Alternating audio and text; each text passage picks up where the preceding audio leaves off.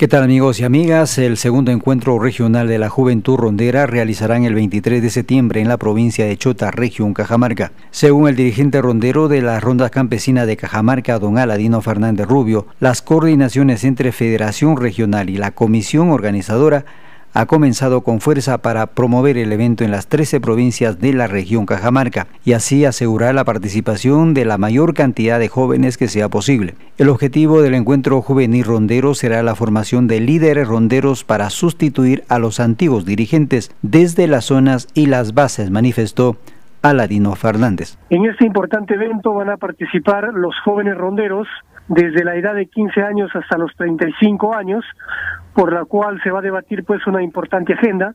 El primer punto va a ser el análisis de la situación política nacional e internacional, asamblea constituyente y nueva constitución. Tema 2, eh, los retos de la juventud en el siglo, el siglo XXI y el rol dentro de la sociedad.